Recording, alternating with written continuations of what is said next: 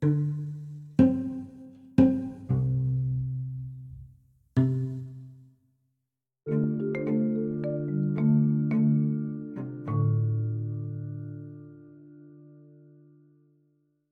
爱的弟兄姊妹们，今天我们来比较诗篇二十三章和罗马书中的经文，看看他们对我们的信仰和生活有什么启示和教导。首先，让我们回顾诗篇二十三章，这是一首充满安慰和安全感的诗篇，它表达了上帝对我们的关心和保护。诗篇中说：“耶和华是我的牧者，我必不致缺乏。他使我躺卧在青草地上，领我在可安歇的水边。他使我的灵魂苏醒。”为自己的名引导我走义路，这些话语告诉我们，上帝是我们的牧者，他会带领我们到美好的地方，提供我们所需的一切，并引导我们走在义路上。我们可以相信上帝会保护我们免受邪恶和危险的侵害，因为他是我们的力量和帮助。这对我们的信仰和生活都带来了莫大的安慰和勇气，因为我们知道在任何情况下，上帝都与我们同在。接下来，让我们看看罗马书中的经文。罗马书告诉我们，信仰是我们与上帝建立的关系，这关系是通过信心建立的，而不是通过我们的行为或努力。保罗在罗马书中说：“因为你们得救是本乎恩，又因助信，这并不是出于自己，乃是神所赐的；也不是出于行为，免得有人自夸。”这段经文告诉我们，信仰是恩典的礼物，是通过我们的信心，而不是我们的行为获得的。这也告诉我们在我们的生命中。我们不需要凭借自己的努力来获得救恩，因为这是神的礼物。我们的信仰是基于上帝的恩典和怜悯，这对我们的信仰生活和与神的关系有着密切的关系吧。亲爱的弟兄姊妹们，今天我们来谈论一个令人不安的话题，那就是医院中的闹鬼现象。医院是一个我们每个人都可能在生命中经历的地方，它是医治和康复的场所，但也是生死交替的场所。在这样的场所中，闹鬼现象经常被报道，我们不禁要问：为什么会有闹鬼现象在这样的场所出现？这是否意味着死亡世界和现实世界之间存在某种联系？在圣经中，死亡是人类不可避免的命运。我们生命中的每一个瞬间都是由上帝所赐予的。当我们的生命结束时，我们将面对上帝的审判。圣经也告诉我们，在基督的信仰中，我们有希望和保证。即在基督里的信徒将会永远得到拯救和永恒的生命。然而，我们应该如何看待闹鬼现象呢？有些人可能会认为这些现象是由于灵性存在所导致的，而有些人则可能会认为这只是偶然的巧合。无论如何，作为基督徒，我们应该将信仰放在上帝身上，相信他的保护和引导。此外，我们也应该关注那些在医院中的人，特别是那些正在接受治疗的人。我们可以为他们祈祷，祈求上帝的医治和安慰。同时，我们也可以给那些需要帮助和支持的人提供援助，并在生命中的每一个瞬间都向他们展现基督的爱和关怀。总之，医院中的闹鬼现象可能会令人感到不安和困扰，但作为基督徒，我们可以通过信仰和祈祷来面对它。让我们相信上帝的保护和引导，并在生命中的每一个瞬间都依靠神的带领下。亲爱的弟兄姊妹们，今天我们来谈论一个大家都非常关心的话题——灵异现象。在我们的生活中，有很多人经历过神秘的事件，例如幽灵、阴灵、鬼魂、怪异的声音和视觉等等。这些现象让我们感到不安和害怕。但作为基督徒，我们应该从圣经的角度来看待这些事情。首先，圣经告诉我们要谨慎对待邪灵和鬼魂。在启示录中。有许多描述邪灵和鬼魂的记载，这些事情都是由撒旦所发起的。圣经教导我们要避免接触邪灵和鬼魂，因为他们可能会引诱我们走向罪恶和邪恶的路上。同时，圣经也告诉我们要用耶稣的名号来抵挡邪灵和鬼魂，因为耶稣已经战胜了撒旦和他的邪灵。其次，灵异现象也可能是由于心理因素所引起的。有些人可能会因为过度焦虑或心理疾病而产生错觉或幻觉，在这种情况下，我们应该寻求医学和心理学方面的专业帮助，并同时把信心放在上帝身上。最后，让我们不要忘记，上帝是我们的保护者和救主。当我们面对灵异现象时，我们可以转向上帝，祈求他的保护和指引。在圣经中有许多关于上帝保护我们的话语和应许，例如诗篇九十一篇，让我们相信上帝的应许，并用信心和平静的心态面对任何挑战和困难。总之，灵异现象可能是一个复杂而神秘的问题，但我们可以透过圣经的教导和信仰来应对。让我们相信上帝的保护和引导。亲爱的弟兄姊妹们，今天我想谈论的是怕黑这个问题。在我们的生活中，有很多人会感到害怕黑暗。当夜晚降临，灯光熄灭，人们经常会感到不安和恐惧。这种感觉可能源于对未知的害怕，也可能是因为过去的经历引起的心理阴影。但是，作为基督徒，我们有信仰和上帝的爱，可以帮助我们克服这种恐惧。在圣经中，黑暗被描述为邪恶和罪恶的象征，但同时，黑暗也是神创造的一部分，并且不应该被恐惧和避免。上帝也在黑暗中显现他的荣耀和全能，例如在出埃及记中，上帝用黑暗来惩罚埃及人，而保护以色列人。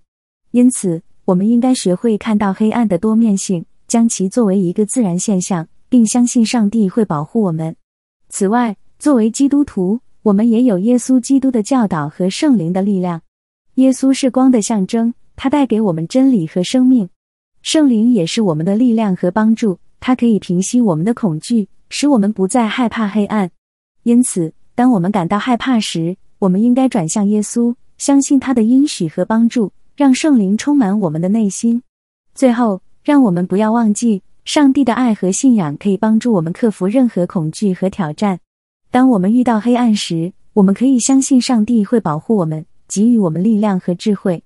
让我们把信仰放在上帝身上，不再害怕黑暗，而是与上帝同行，走向光明之路。阿门。敬爱的教友们，今天我想谈论的是怕黑。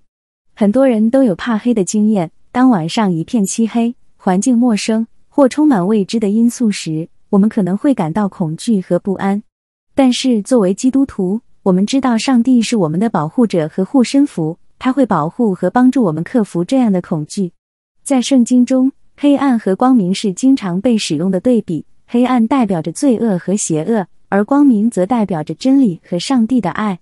但是，我们不应该害怕黑暗，因为上帝已经打败了黑暗的力量。当我们依靠上帝，他会保护我们，让我们不再害怕黑暗。除了信仰。我们还可以通过一些实际的方法来克服怕黑的恐惧。首先，我们可以保持冷静，并确保我们身边的环境是安全的。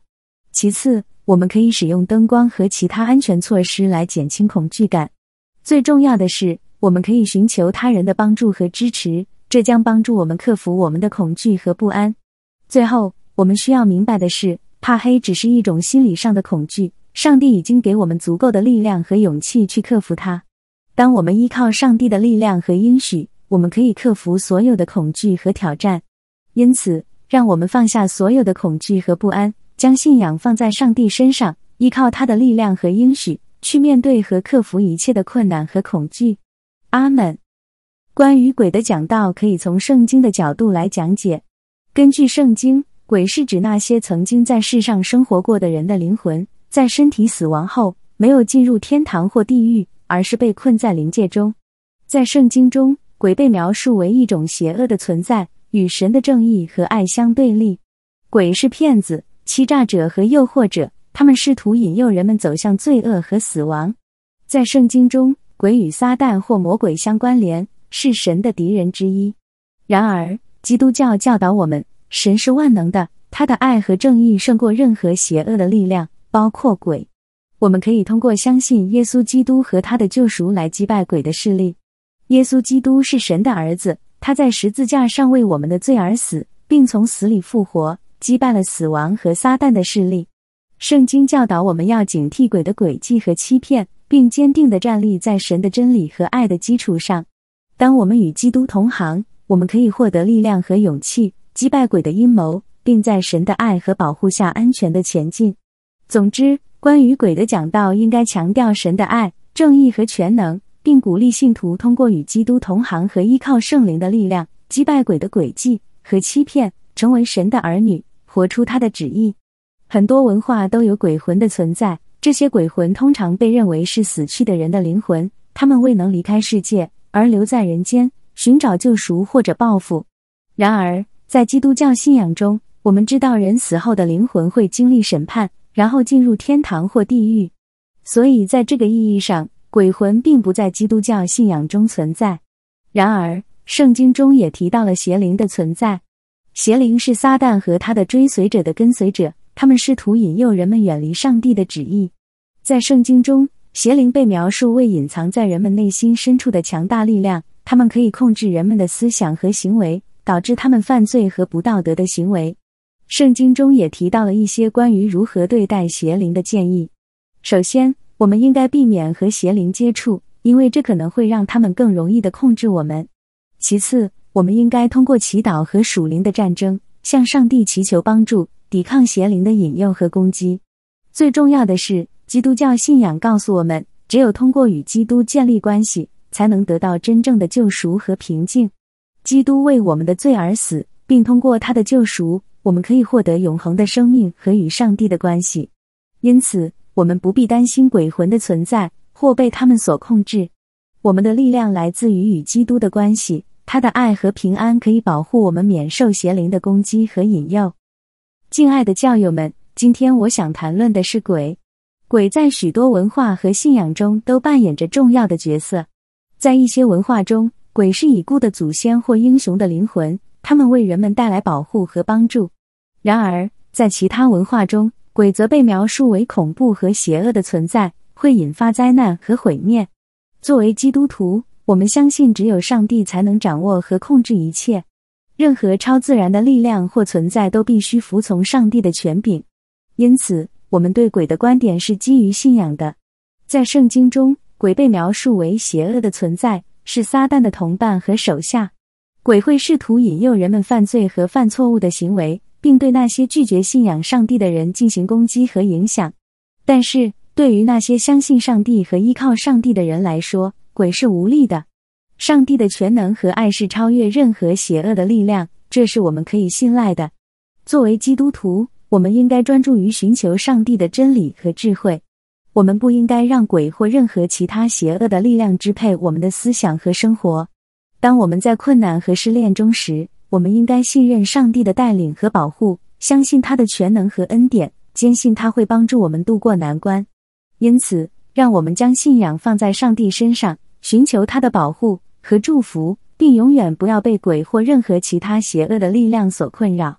愿上帝的恩典和平安常与你们同在。阿门。